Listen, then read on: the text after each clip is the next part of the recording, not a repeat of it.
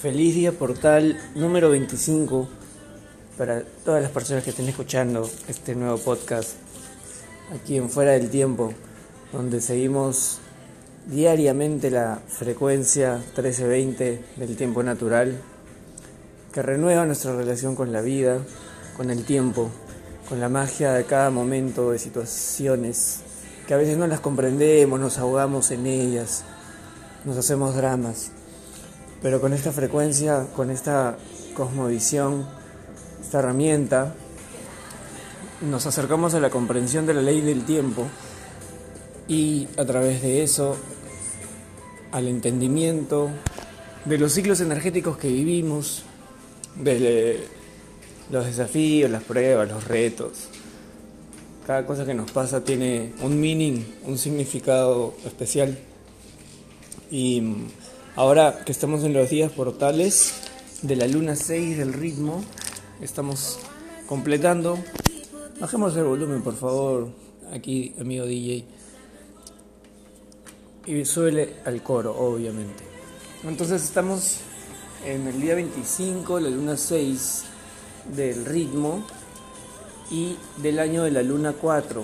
La luna 4 ya estamos hablando a nivel del sello, del glifo número 9 de los 20 sellos en el sincronario Maya Galáctico.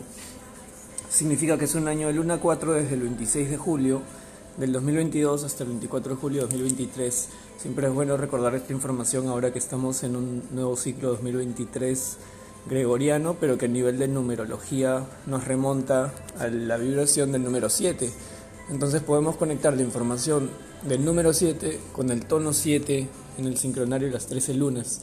El tono 7 pasa justamente por el, todo nuestro eje, por el cuello, las 33 vértebras de la columna vertebral. Creo que son 33. A ver si alguien nos puede confirmar en comentarios o por ahí proporcionar otra info. Y, y todo ese eh, canal del tono 7 que lo podemos relacionar con, con la vibración 7 de este nuevo año eh, el tono 7 tiene que ver con la sintonía, la sintonización, la elevación del servicio, del campo emocional. Pasa mucho por la casa de los vínculos y las relaciones. Y ahorita, justamente cuando digo últimos días portales de la luna 6, significa que nos vamos acercando a los primeros días portales de la luna 7 resonante, que se inician el 10 de enero hasta el 6 de febrero. Hacia ese ciclo vamos a a tener mucho más presente la vibración del 7.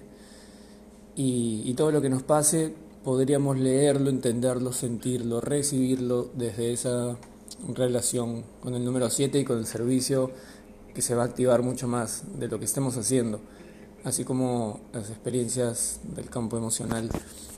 Para, para llevarnos hasta allá es muy importante cerrar bien esta luna rítmica empezó el 13 de diciembre y justo ha sido el periodo del año eh, en el que pues se termina un ciclo, pasamos las fiestas de fin de año iniciamos un nuevo ciclo hasta el 9 de enero. En unos días más ya estaremos completando la luna rítmica y la pregunta que nos hace el tono 6 eh, pasa siempre por a ver cómo me ordeno, cómo me organizo, cómo me estabilizo. Mm, y, y así mismo, como te lo preguntas eh, en voz alta, pensando en voz alta para ti, también proporcionas esas preguntas a la otra persona o a una situación, cómo me organiza esto, cómo esto me ordena, me desordena, si el 6 trae el poder del ritmo, del orden, cuál es mi ritmo, ¿no? cuál es el ritmo que este proyecto necesita para avanzar o que esta relación o que esta nueva etapa me trae este ritmo, este cambio de ritmo, este nuevo orden, estos horarios, esta disciplina, cómo me organizo. Y justamente el 6 ayuda al desafío, ¿no? al tono 2. Entonces, este periodo de 28 días nos, eh, nos está ayudando a encontrar ese clic para ver cómo superamos el desafío que hasta ahora tenemos, ¿no? que hemos tenido, los desafíos, porque muy rara vez que sea solo uno, siempre son más y este libro nos ha traído o está trayendo ese tipo de claridades, de respuestas De esta manera nos equilibramos. Esto es lo que podemos igualar en la balanza. El 6 es el poder de, de igualar, de la igualdad.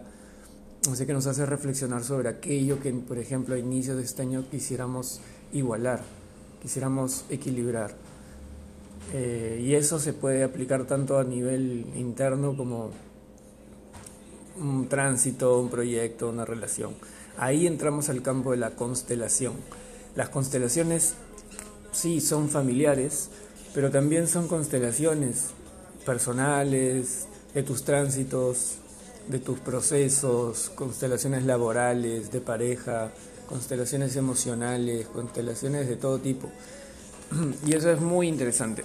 Ese tipo de em, sesiones donde podemos profundizar más em, son altamente enriquecedoras porque además de ver tu Kin Maya, tu carta natal, vamos a ver tus tránsitos, vamos a ver tu tránsito actual, y con esa información, más la información por el tránsito que estamos pasando colectivamente todos a la vez, eh, y lo que tú sientas en ese momento que quieres compartir o constelar, todo eso lo vemos.